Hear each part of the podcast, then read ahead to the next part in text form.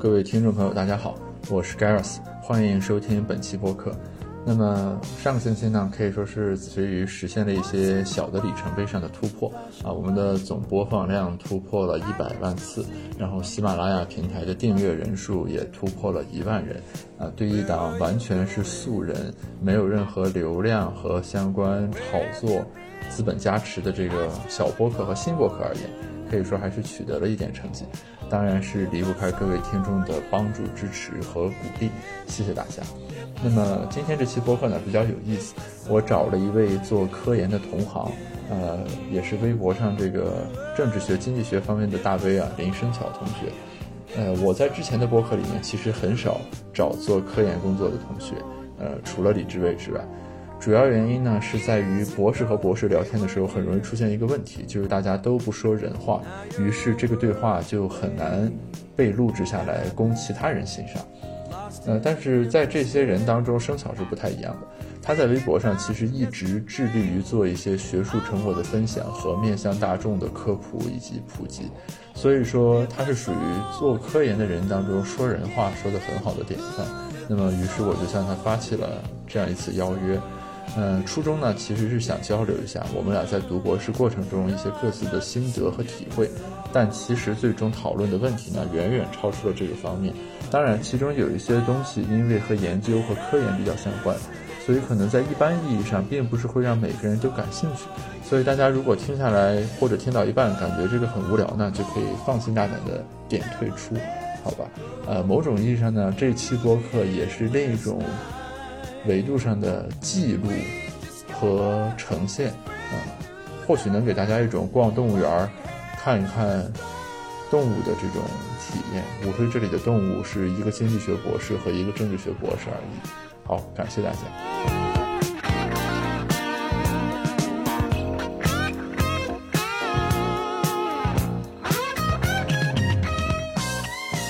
我们从哪里聊起呢？我们要不还是从读博的切身体验聊起？可以啊，你也应该有一些体会才对。你所以你现在是什么状态？你是属于远程在上课是吗？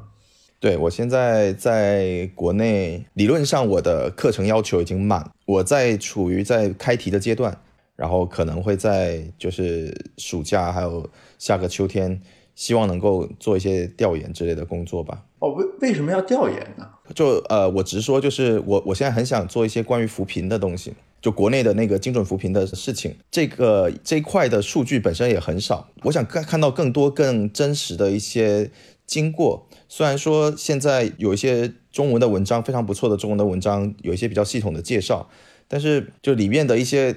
东西我还是不是很清楚，所以我想就是有机会的话走到实地去看一看。我这也是我，这是我我觉得是我一个奇怪的一个习惯，就是 就我有我要很有把握这个事情是真的，然后我才会去做一些就是更那种案板的数据，就比方说去跑回归啊什么的。呃，我想确认一下，就是你的这个调研最后所得到的这个东西，它会变成比如说论文的一个章节吗？还是说你只是在这个基础上去进一步 design？可能是，可能不是。因为因为我们做好准备嘛，就做好准备，它可以被用到论文里面。但是如果不行的话，就也增进增进一些对一些问题的认识吧。OK OK，所所以如果是想的话，是允许的，是吧？就是比如说有一个章节是关于调研的一些发现的这个讨论。呀呀，我们我们或者是我们系吧，其实是比较鼓励你做一个，就是所谓叫混合研究嘛，就是你有一些案例，有一些故事在里面，然后有一些比较所谓叫大样本的一些数据分析。我们系是提倡做比较综合的一种做法啊，OK，这个很难得，就是 因为你比如说在 Econ 的角度来看，就是现在很少有那种调研性的这个东西能变成一个文章或者作为博士论文的章节来写了，就是大家已经变成那个 regression oriented，就是没有回归和那个计量的部分已经是。不行了的，这个可能就是一个是学科的差异，我觉得是学科发展的差异了。我觉得 econ 已经发展到了一个 就这个阶段了，本质上你们数据的丰富的程度也比政治学要多一些。嗯嗯。第二个是我们系本身在政治学也比较特别，我们系在美国也属于比较喜欢做定性的这个学校，就我们系有很好的做定性的老师，所以会比较强调这块方法的训练，然后也比较鼓励我们去做这一块的实践。我们现在应该还有几个学生，就是纯做案例的，OK，然后也有一些学生，呃，或者是说有比较多的学生，比方说他们研究拉美的，他们会有半年左右的时间在拉美要去感受那个环境。嗯嗯，就是这个东西，它不一定真的最后直接的被用到你的研究里面。但是我们的一个理念就是说，你如果完全没有去过那边，你怎么怎么做这块研究呢？对吧？然后，所以很多人会花一些时间在在当地了。但是这个很 tricky，就是也要看你的。比方说，funding 有没有钱嘛，对吧？如果你要每天都在学校里面做这个助教的工作，你肯定就走不开。就是定性的研究，如果是从培养学生的角度来说，它是有一些什么样的方法论呢？因为就定量的东西，其实比如说计量，对吧？就统计那些东西，它是很摊在桌面上的一些东西。就是如果一个定性研究，比如说当我要去调研的时候，呃，一个经受过比较良好训练的学生去调研。和没有学过这个的人去调研，是会有什么不一样的这个技法，或者说，比如说观察的视角之类的吗？这个我一直很好奇啊，因为我从体感上来说，你比如说费孝通或者一些这个大师，包括现在的一些学者，他们写的那种文章，我读起来是很有审美体验的。但是你如果让我写，我肯定是写不出来。我就一直很好奇，就是说这个过程里面的那个培训或者训练的这个部分有多少，以及它是在什么地什么 margin 上面有这个。他们其实，其实我觉得核心是两块了，一块是方法论，就是你是怎么去选择案例来跟你的理论对话的，这个东西很多人其实是弄不清楚。就很多人的以为做案例或者做这个这种比较偏定性的研究，就是找人聊天，然后把聊天的记录写下来，然后试图去跟理论做一些联系。嗯，这个不是很科学的。定性有它自己科学的逻辑，你要怎么去选择案例？你选择案例的目标是做什么？是要验证理论？是要阐释这个机制？还是要去就是去描述那个所谓叫理想型？它有不同的目的，然后依据它的目的，它有选择。呃，案例的标准，这是这是一个方法论层面上的问题。第二个要他们在做的训练，其实是有一些采访和一些就是就是有一些给你一些采访的一些 tips 吧，就是一些小建议。但是这个我估计帮助不会特别大啊，因为这个可能还是每个人的长期以来积累起来的这种。能力的一种综合表现吧，跟人聊天沟通的过程。哦，I see，我明白啊，就是估计，比如说你不能引导性提问什么，就是这种的。对对对对，还有第三个，我觉得有一个也比较重要，就是说后期你在整理完案例之后，你是你要去怎么做那个分析？嗯嗯，案例分析里面也有一些试图去验证因果关系的一些方法。哦，案案例分析还可以试图去验证因果关系。呃，试图吧，就比方说去，就是它有几样一些检测，就是呃，中文我不知道该怎么讲，叫 smoke gun，就是冒烟的枪吧。那类似的这种检测，就是如果它出现了，或者如果它通过了这个检测，那么它因果性会被增强或者会被削弱。它他们有一些类似的这种分析的技巧吧。但这个其实是一种。怎么讲呢？就是假想出来的 counterfactual，就他假想说，如果没有某个证据，那么这个案例应该往哪个方向发展？嗯嗯。那如果现在因为有这个证据，现在正是因为有了这个证据，案例往这个方向发展，它有这么一些假想出来的这种反事实，来去增增强这个因果关系。但这个我说实话，跟跟定量的逻辑还是不一样的嘛，对吧？我们定量讲的是说这个平均效应如何如何。然后你如果是单一个案例用假设的这种思路在在想的话，跟平均效应其实是两个逻辑，它有它的一套呃底层的方法论，嗯嗯，所以还是很自洽的。就这个，它对于 writing 就是写作的技法，其实要求要高一些，我感觉，因为你写实证和定量的，其实有点那种工具化写作，就对吧？就是你描述方程、介绍变量什么、介绍结果，其中也有文字性的那个部分，但是其实是主要围绕在这个。统计相关这个东西开展的，但是定性的这个东西怎么写，其实是有实质性的差别的。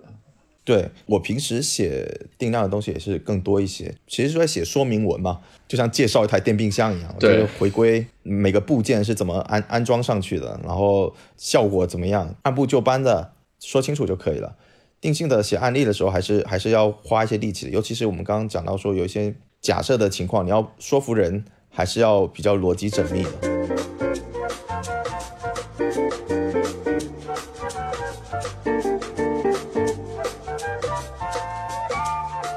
确认一下，你刚才说你马上要开题，就是国外的博士培养里面开题这个环节是实质性的，对吧？比如说你如果开了题之后，你因为一些 empirical 的东西开题所说的那个没做出来，你做新的话是需要重新开题吗？对我们，或或者说我只说我们系吧，我们系的逻辑其实是开题的时候希望对你的要求高一点，就你要对一个问题有一些比较强的一个认识，然后。你有一些阅读和一些就是前期的一些分析了，然后你决定做这么一个题目，但你其实还没有实际做。OK，但你有一些前期的分析了，比方说你你你虽然还没有收集到完整的数据，但你有一个，比方说有一个部分的数据已经分析出来了，然后证明这个方向是比较可行的。但如果你过程中出了什么挫折，你想要换题目，或者是想要调整一下呃一些一些内容，我觉得应该是不会有问题的。所以所以就是。你在读博的过程中啊，就是你你有会感受到，比如说我自己的学术的研究的这个水平，或者说 taste 有一种实质上的提升的这种感觉吗？我们去掉那种 hardcore 的技能不谈啊，比如说那统计方法、计量方法原来不会，你学了就会了，去掉这种之外，就那种偏向于什么学术品味、直觉之类的这种比较虚幻的东西，你会有那种跃迁的感受吗？我我觉得，因为我现在是三年级啊，然后因为我还之前在国内读了三年三年的硕士，嗯我觉得那个感受其实很复杂，就是一开始觉得说想要的是很聪明的研究，对吧？大家现在都很期望自己能够做出一个超级叫 smart design，就是超级设计的超级漂亮的一个东西。我后面慢慢觉得说，回答一个重要的问题。是更好的一个学术标准，就你回答的问题重不重要？然后我慢慢的到了现在这个阶段，又会觉得说，对于不同问题的回答，我们能回答的能力其实是不同的。就有些问题，你我们已经可以用在现现在的理论和现在的数据的基础上做出比较好的答案。那个时候比拼的就是比拼的就是谁设计的好，或者是谁的分析能力更强。嗯，但有些问题其实是很难回答的，已有的数据材料是很难回答那些问题的。那就怎么讲呢？就算你做了一个很蠢的东西，你跑了一个非常基础的回归，你收集到了一些非常浅层的案例，但是这些东西就是贡献，而且是很重要的贡献。这让我们对某个问题的认识跨出了第一步。我觉得这个也是很重要的。就我现在慢慢的有点越来越务实，我知道有些问题非常难做，所以在很难做的问题里面，呃，虽然只做了很很粗浅的贡献的人，也是怎么讲呢？也是把这个问题给抬高到另外一个层面，让后面的人能够更好的 踩在他的肩膀上往前走吧。就是在这个过程里，你会面临一种就是那种价值上的幻灭感吗？在某些时候，比如说于于我而言，就是。呃，当你认识到你肯定拿不了诺奖的时候，呃，或者说就是你因为一些各种禀赋性的原因啊，不管是什么原因，就是你知道你离这个领域最 top 的那些人有一些固有的那种差距时候的那种感觉。嗯，我我我觉得我在我在很早的时候就知道我不是这个学科最顶最顶尖的那一波人。嗯嗯，啊，我在很早的时候就意识到了这个事情，确实是每个人的训练的背景跟学科的积累。不一样，嗯，我相当于算一路辗转到的政治学。我本科学的是中文嘛，然后学的公共管理，现在到了政治学，其实是越来越更到了基础的社科这一块。所以你要说让我去跟本科就是学政治或者本科可能是学经济或者学数学的人去比计量的方法也好，或者去去比一些非常技术性的东西也好。我肯定是干不来这个事儿的，嗯嗯，对吧？那最后可能是这些人拿了诺奖，呃，我会很替他们高兴。但我觉得怎么说呢？就是我觉得绝大多数人读博的使命感，并不来自于，并不来自于我要拿诺奖，或者是呃，怎么说呢？我我要在这个学科做出多大的成就？我觉得更多的还是为自己在学习吧。但这个心态的建立其实不是那么容易，我感觉。对，有一个有一些过程吧，有一些过程。我觉得很大一个程度上，我在申请的时候已经有有一些反复受挫的一种感觉。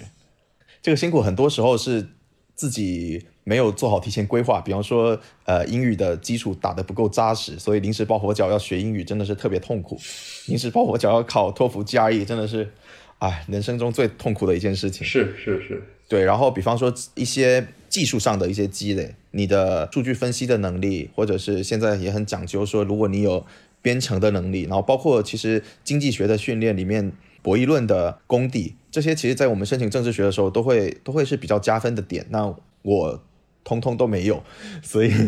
所以申请的时候，我已经就觉得说自己跟同龄人里面比较优秀的一波人是有差距的。嗯嗯，所以我也没有申请到就是特别好的一个项目。当然，UT 就我现在在的学校已经是我我已经呃是高攀一点点的这个地方，就他们能要我，我觉得是我非我非常幸运的，因为我有认识很多人申请到了就是真正非常 top 的非常靠前的一些项目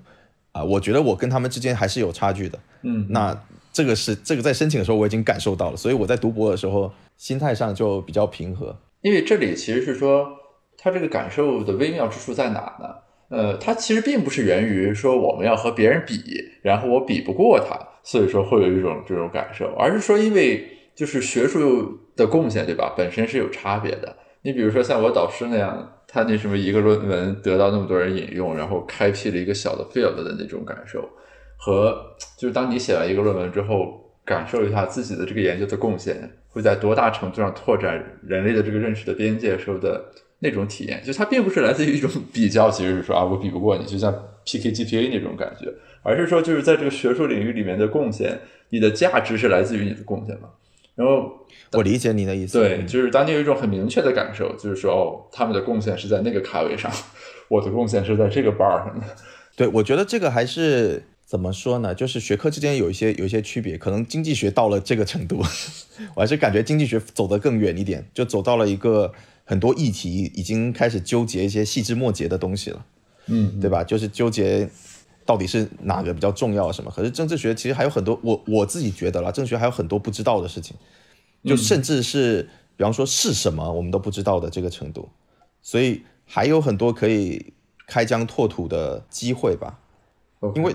因为这两年其实也有很多新的议题冒出来，啊，比方说，其实其实因为我我自己的经验，把我引入这个学科的很重要的一篇文章，就是就是徐玉清、陈继东和潘他们那篇做政府回应信的那篇文章，啊，那我觉得就是一个其实是一个新的话题，OK，就是政府是怎么回应民众的需求的、民众的诉求的，嗯嗯，然后回应的动力啊、回应的模式啊，然后实质的效果是怎么样？这个他们那篇文章。我忘了具体实验是在哪一年做的，但是，呃，发表大概是在一五年左右嘛。那也是我觉得就是完全一个新的话题开启了。当然后面跟进的文章也很多了，不过现在也到了一个比较难往下走的一个阶段。这个文章，比如说它的这种开创性，主要体现在什么方面呢？是说政府回应性这个话题本身之前是一个研究不充分的问题，是吗？或者说就直接是他们重新提出来的一个概念，是这样吗？应该这么说，就是之前大家会比较模糊这个事情，就比较不明确说为什么一个威权政府会回应民众的这个诉求。嗯，因为已有的文献理论里面都会相信说，威权政府只要靠防微杜渐的各种手段去防止一些冲突吧，或者防止一些集体集体性的事件出现，只要有一些这种手段就可以了。但是从另外一个角度来说，政府的这种回应性也是帮助威权政府生存的一个很重要的一个手段，就相对更柔和，相对更软。那这一面一直没有被发现，而也不只是，也不能说完全没有被发现，应该说它的背后的逻辑大家说不清楚，就是为什么？为什么他们有这这个威权政府有动力去做这么一个事情？嗯，那他们那篇文章提出了一个很好的解释，就是如果他们意识到有这个集体性行动的风险的时候，威权政府会更有动力去。回应这个诉求，而后面有更多的研究把这个话题打得更开了。嗯，就比方说，呃，信息搜集嘛，他们需要解决一些问题的，呃，专业的知识，所以他们会在网上收集意见，然后根据这些意见去提高自己的政策制定的能力，或者是根据网上提的意见，分人群的去制定相应的政策。所以就是他们打开了一个好头吧，然后他们开了这个好头的啊，另外一面就是说他们的这个方法用的比较好，他们做一个田野的实验嘛，所以这他们那个实证就比较站得住。嗯嗯，所以这这一这一组文献，我觉得还是对我帮助很大的。你你说这是这个研究让你入坑的是当时是说你在读这个文章之后会感到就比如说很受启发，或者感受到政治学研究的美，是吗？我大概有两种两种感受吧，就一种就是觉得说真漂亮，就是这个嗯嗯这个研究的，我当时还不知道这个词，但我们后面学了一个词叫 design base，就是基于设计的研究。因为我们之前读了很多文献，都是 其实其实你应该有这种感觉，就是把数据找过来，然后跑是就拼一下嘛，就有个 x 有个 y 嘛，然后就跑一下。对跑出来什么是什么嘛。但他们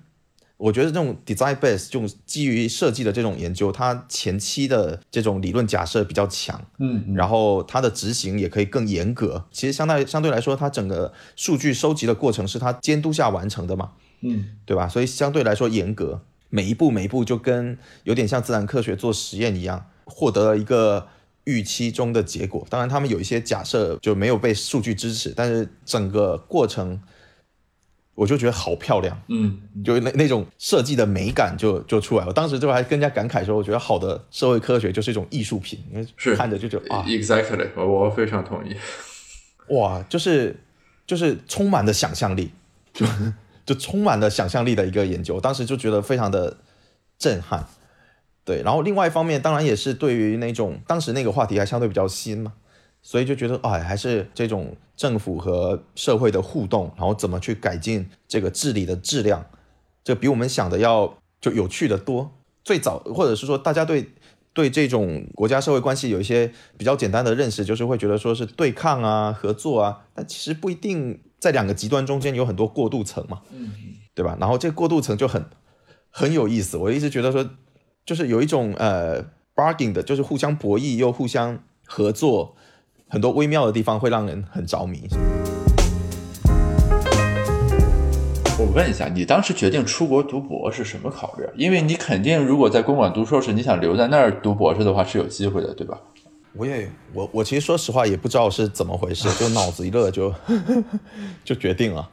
啊。我觉得现在回头看，当然也不后悔啦，但是说现在回头看也会觉得说，如果留在国内也是一个很好的选项，都是很好的选项。怎么说呢？当时是觉得说，呃，一个是出国，当时认为说方法上的训练会更严格，但我现在其实看到国内的很多学校训练的也做训练也做得非常好。嗯啊，就是不不管是计量或者是计算的方面，或者是因果关系方面，我觉得他们都培养的非常好。是的，特别咱们两个学校在这方面，我感觉还是比较前沿的。除非有一些，比如说就是最新的那个发展会稍微慢一点。你比如 Susan AC 什么的那些东西，可能国内就要稍微慢一到两年左右。但是比如说 network 啦，什么就是什么 textual analysis，就是这种东西，其实国内现在已经追得非常紧了。是，我觉得清北两个学校的社会科学跟跟跟美国的或者是跟英文期刊上顶尖的学者在方法上的差距，其实已经没什么差距了。嗯就是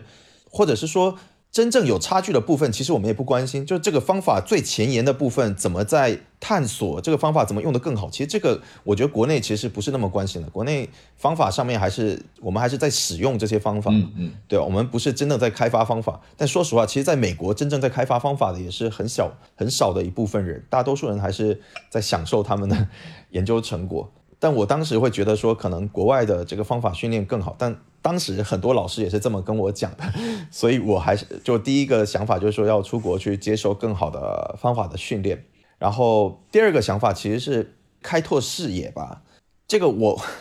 我我不想说的自己很崇洋媚外的意思，但是就是说你在国内会非常集中的阅读研究中国的文献，嗯嗯，但是你在国外读书的过程中会被迫去读很多其他国家的研究，嗯这个我觉得对我来说还是有一些有一些帮助的。比方说，我们学校因为在德州嘛，然后离离那个拉美特别近，所以我们学校是在美国研究拉美政治非常好的一个地方，非常强的一个地方。所以我们有很多同学是做拉美的，很多老师是做拉美的，所以我被迫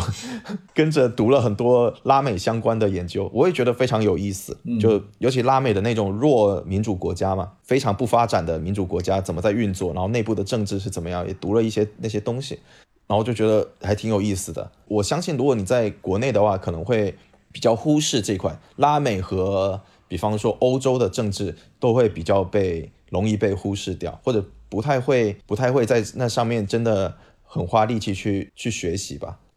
我我感觉这个有一些学科的特质，就是对政治学，比如说包括社会学，在这个方面的这个拓展视野帮助还是很大的。你比如说经济来说啊，当然就各国经济也是不一样的。但是比如说你研究起来什么这个 trade 啦，或者什么产业政策诸如此类这个东西，它这个通行性还是能略强一些。比如说我们读美国的或者研究什么哪儿的那种文章，它这个隔阂就没有那么大。但是有时候我也会读政经相关一些这个文章，还是有那种体验。就如果你在这个方面完全没有那种积累和感受的话，比如说要是偏政治或社会的那种研究，你读起来那个理解是会有一些隔阂的。就是在这个方面如果没有积累的，对我我觉得政治学政治学尤其有这个特点，嗯，就是我我们的那个对 context 对这个国家背景的依赖其实很强的，嗯嗯。虽然大家现在说都是说我要把自己定位成是一个学科的人嘛，我是在政治学里面研究什么问题的。然后，而不是以地区作为你的类，作为你的一个标签。嗯嗯。但我我觉得还是很难，大家的这个地区的关注还是非常的强。很明显的就是有一小有一个圈子是做中国的，有一个圈子是做拉美的。嗯。有一些出圈的人呢，当然就有一些有一些在有一些可以在做中国的基础上，然后把自己的理论，呃，贡献给其他研究的，这些倒是有，而且也越来越多。但是说实话，大家还是以地理位置比较聚集在一起的，这个可能是政治学的一个特点。然后这也是怎么说呢？就是会会影响你在这个这个学科里面生存的逻辑。你要怎么去定位你自己？还有最简单的，你在申请的时候，你要去怎么去说你自己？你的地区关注的是中国，那你很可能就会被当做一个研究中国政治的学生在申请。那你的竞争对手们就是你同样研究中国政治的。这一小群人，我我有一个问题很好奇啊，就是说海外在研究这个中国的这个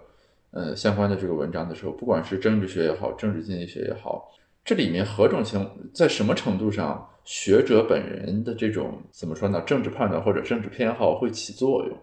因为我在读一些文章的时候呢，有一种感受，就是说。呃，有的学者有一种很强烈的偏好，是说我要从现在的这个政治理论里面的一些这个分类出发，比如说中国它是一个威权政体，然后威权政体应该是这样的，所以你比如说中国你搞这个扶贫、搞环保诸如此类的，为什么呢？按道理来说你不应该这么做什么的，然后我再找一个因素把它给摁到那个框架里面去，说啊，即便是个威权政府，它也是有动机好好改善环境的。就是，我就感觉这里面其实它是有一些鲜艳的这个东西，然后就使得有的文章读起来是稍微有一点 weird 的那种感觉。我觉得这个是，其实你的问题有两层啊，一层是说学者个人的意识形态会在多大程度上影响他的这个研究，嗯嗯。第二个问题是理论里面蕴含的意识形态。怎么在影响了整个我们叫研究的这个 agenda 嘛？就整个研究的议程。Right, right, right. 对对对。我觉得两个我们分开讲，一个是说学者的意识形态，我一直在微博上也在这么讲，然后我在跟跟人聊天的时候也会都这么讲，就是越重视越重视实证研究，或者是越重视方法、越重视证据的这些学者，他们对中国的偏见会越少。嗯，就你如果看了真的数据，看了那些。一些很实在的证据之后，你对中国的偏见会减少。即便是比方说你不是中国人，或者你不是那个不会说中文，但你看了一些证据之后，他们会对中国有更更好的一个印象的。我觉得这是一个我们可以比较有自信的地方。但是啊，这反过来，另外一方面就是说，还是有些学者确实他们的自己的意识形态实在是太强了。嗯，所以你读他的文章，你就很明显知道他在他在。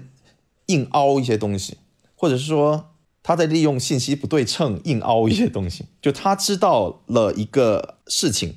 然后比我们举个例子啊，比方说中国不是已经做了很长的时间的这个网格化治理？嗯，那有些比方说美国的学者知道了这个网格化治理，他会往比方说社会的监控啊、监视这个方向去去 frame 去去理解这个事情，然后他把这个东西在呃回头。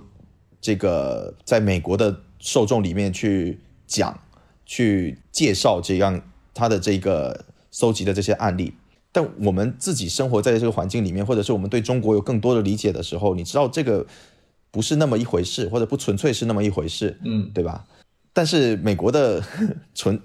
纯粹生活在美国的读者们，他们其实是不知道的，甚至是很多同行，就我们都同行评议嘛，论文很多同行可能也不了解这个事情，所以有一些论文就会这么，你知道，就夹的一些含含糊糊的东西，然后就发表出来了，读的时候就会稍微有点点觉得不舒服，嗯嗯，就只觉得说，嗯，有点唬人吧，就。就我们知道，哦，我们听上去像网格化治理，像那么一回事，但其实执行的过程中是怎么样的，或者是呃实际操作中实际的组织管理起来是怎么样的，没并没有你讲的那么的政治化。它我觉得它更多的是一个治理的一个一个工具而已。对，嗯，但但那样子的文章也也可能被接受了。我我觉得这是学者个人意识形态可能会影响研究的一个一个角度。另外一方面就是理论本身蕴含的意识形态。就是这个在政治学可能还是比较明显的，因为政治学最早就是研究民主的嘛，是对吧？那最早，然后关于比方说民主怎么分类啊，民主的 关于民主怎么分类或者什么是民主，就有一组文献在非常认真的讨论民主到底应该用连续性的分法，还是用一分为二的分法，还是用分类型的，比方什么什么型的民主，什么什么型的威权，这这样子这种不同的分类法，也有一组文献在讨论。所以它其实是一个，就是政治学本身就很关心的一个问题。当然，现在我们都习惯了用这个二分法来看，主要是因为简单。嗯嗯啊，主要是因为简单。其实我的理解了，我的理解是说，民主国家本身是比较相似的，撑死了就是说民主民主的制度撑死了就是说，呃，这个单一选区制和比例代表制，嗯，就两种大的类型，它内部其实是相对相似的。但是非民主其实是一个是一个很含糊的概念。所有不带这两种制度的政体都可能被理解成非民主，你很难去研究共性的，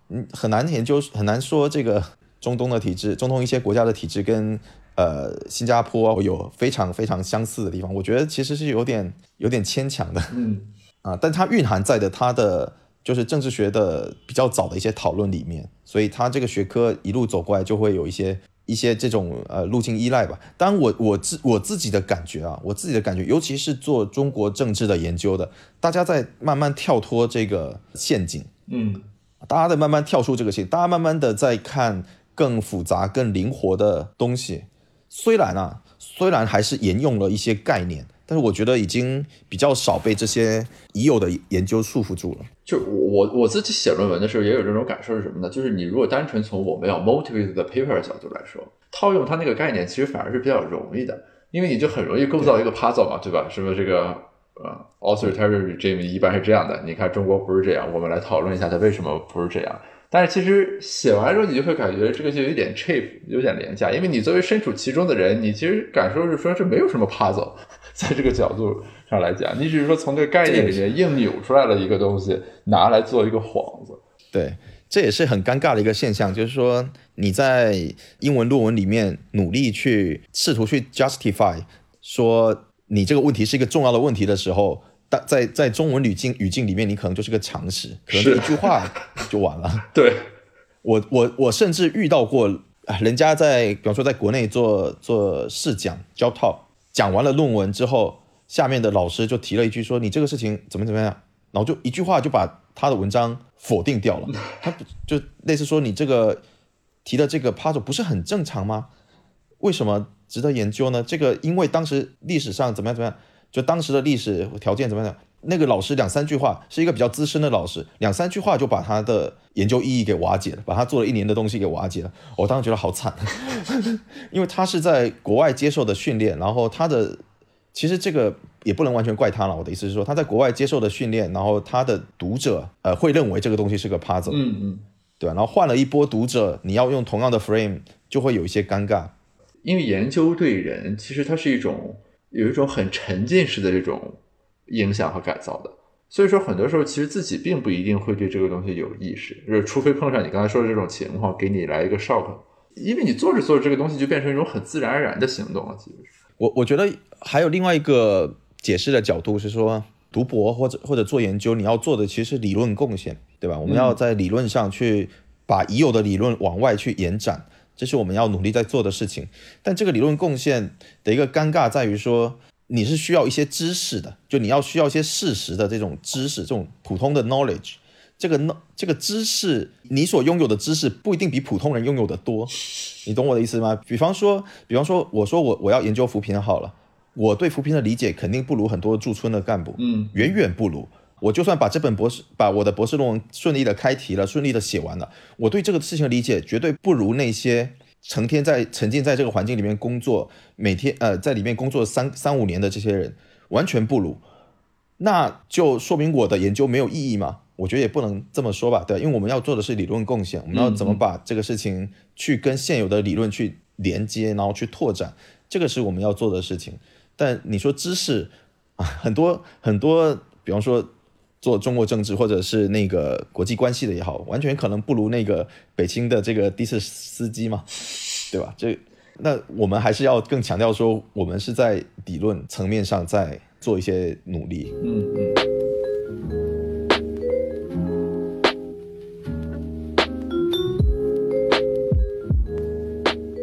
你会有那种就是这个研究做了一段时间之后，感觉这个完全是 holy shit，不知道自己为什么要做。然后就会感觉非常 struggling 的那种状态。我经常会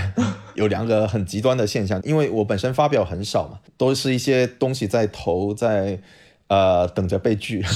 啊。然后，但但我会有一个很两种很极端的感觉，一种就是说，我觉得我这篇文章做了不错的贡献，就这个问题之前大家没有意识到，然后我把某个经验的现象给总结出来了，我觉得我做了不错的贡献，然后后面的人。可以在我的基础上继续往下做，我有时候会这么觉得，但第二个时候我又会，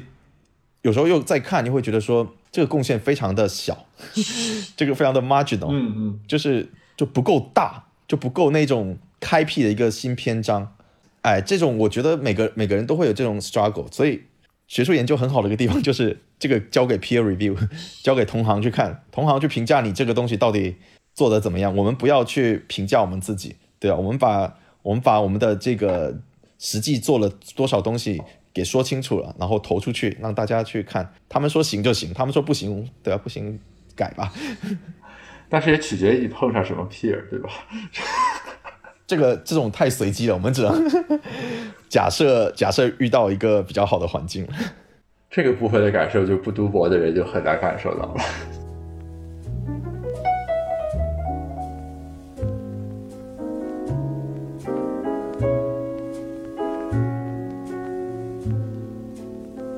那你你刚才提到说这个政治学和经济学这个进展的这个差异，我比较好奇啊，就是单纯的我感觉从研究方法上，你比如说什么数理模型啊、什么博弈论、计量之类的这个东西上，我感觉政治学和经济学其实没有什么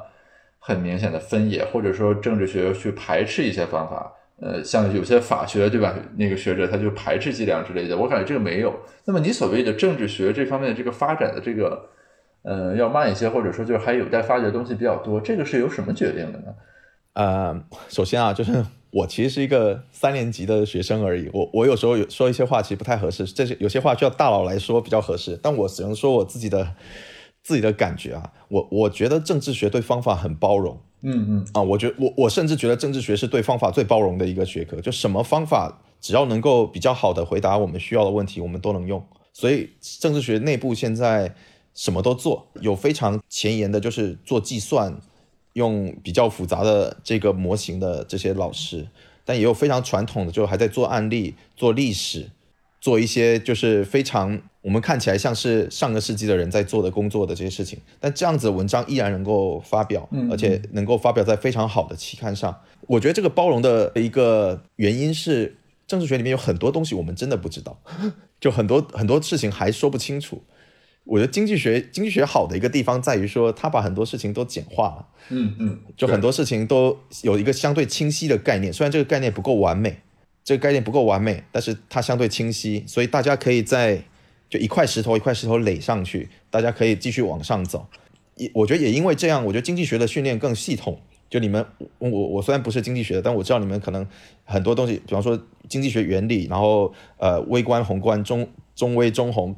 对吧？一步一步的往上去训练，里面有一个这种比较系统性的嗯嗯过程。政治学相对来说还是比较散，我觉得，因为很多东西我们也没有定论。我之前读到一篇准备博子考的时候，读到一篇文章，一个政治学的老师哇，在吐槽自吐槽政治学，就说我们对很多问题失去了兴趣，并不是因为这个问题被解决了，而是因为我们开始对下一个问题感兴趣了。所以很多问题其实过了很多年也都没有解决。所以这个学科可能稍微有一些有一些问题一一直在原地踏踏步吧，一一直没有达成这个很完整的共识。就这个辩论还在，但是没有人继续关心了。因为我我做政经嘛，所以其实是离政治学比较近的经济学。比如说我我们领域里一些优秀的学者，什么复旦的陈硕什么的，我记得他们都还有呃港中呃香港那个 J.K. 吧，就 James Cone，他们都是可以发政治学顶刊的，我记得，或者就很好的发。是的，是的，对。对我我我其实内心也觉得他们是政治学的，嗯啊，我也很喜欢读他们的文章。但我们就是说政治学里面还有很多还是很传统的人在做在做案例和历史，我觉得这个也很很很很很厉害。就是我，但主要是你们的杂志还让他发，这个是很不容易的，对吧？你你如果是杂志 shut down，那就没辙了。是政治学里面还有很多就是杂志愿意接受。这些这些文章，我们有老师非常自豪说自己的文章发表在就是 APSR 上，但是一个数字都没有用到过，就整篇文章没有任何一个数字。对，就我也订阅了那个 Journal Alert 嘛，就是我看你们比如说也有思想史的文章，其实也还是可以发的，但是是是对，但你经济学 Top Five，比如说你没有计量和模型的文章，什么思想史的，这个现在已经很难发在经济学很顶尖的杂志上。也有一些也有一些割裂的地方啦，就是我自己的感觉，就是说你刚刚提到思想史，其实其实因为政治学的呃里面有个分支是叫政治理论吧，或者是政治哲学吧，我觉得那一块的人相对来说和政治科学的人就有一些不一样，但期刊都在同一些期刊上发表了。但就是这两派人就比较不不会玩在一起。嗯，我刚刚讲那些，比方说做案例、做历史的，虽然他们的方法是相对传统的，相对这个就是文字性的，但是他们也应该是属于政治科学的。就他们试图在找规律，试图在找事物发展的这个。但政治理论或者政治哲学的人，我看到的是说他们可能做那种叫。Normative 的就规范性的研究更多一些，而不是做试图做实证。嗯嗯，我们对话的过程可以充分体现科研工作者的严谨和忐忑。很怕说错话，毕竟毕竟毕竟还是我们说着说着就要加一下让步状语。对。这个最后说说句题外话，我其实比较好奇，就是说同样一个问题，如果从政治经济学或者偏政治学的角度去介入的话。它这个视角应该是怎么个不一样法呢？之前有个人跟我说是说，就是有点类似于说经济学里面用的 x，他们喜欢把它拿来当 y。比如说，就同样研究一个直管线什么的，我们研究这个的影响。政治学可能就喜欢研究什么这个省这么多线，为什么这几个线被拿出来直管了，诸如此类的。你在这方面有什么这个经验能分享一下吗？就是一个研究，比如说同样一个类似的话题，比如说 target setting。或者说什么这种的，就政治学和政经，它中间这个差别会在哪儿呢？我有一个感觉，首先是我觉得你说的是对的，就是我们很喜欢研究问题的原因，嗯，就是一个现象的原因，而不是而不是一个现象的效果。我觉得这是这两个学科的品味不一样的地方啊。我们可能觉得找到现象的原因比评估原因的效果更有意思，这也是其实这也是为什么定性。和案例和历史能够在政治学还继续被使用的一个很重要的原因，就是找找原因，其实是比较这几个方法其实还是比较适用。嗯嗯嗯，啊，对，这是第一个。第二个就是应该是那个叫什么港是在港科吧，Cantoni 还有贵校的那个陈玉宇老师有一篇文章是关于就高中的教育改教科书改革对意识形态的影响。的文章，嗯，我记得他的他的那个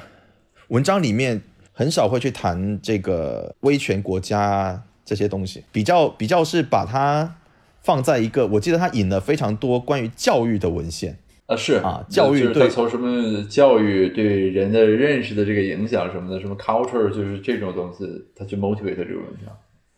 我有一种他在他在努力不让这个事情太政治化的感觉，就是努力把这个事情铺开了，就是在说。威权国家也好，或者是民主国家也好，都有这个现象。然后，呃，他们没有这么明确提了，但他们可能就不是很去强调这个差别。但是从政治学的角度去 frame，其实政治学研究这个的也有好几篇。就很难，就就你很难跳脱出来，就是不去说这是一个威权国家的一个策略，或者是怎么样。我觉得这是在 frame 上的一个，呃，就政治学自己的一个一个局限吧。多年前，他来到，仿佛风中野草。我还记得他明亮炽热的怀抱，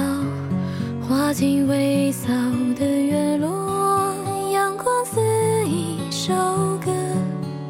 分别时上早分别的人上沉默。多年后，迟暮，老成一本旧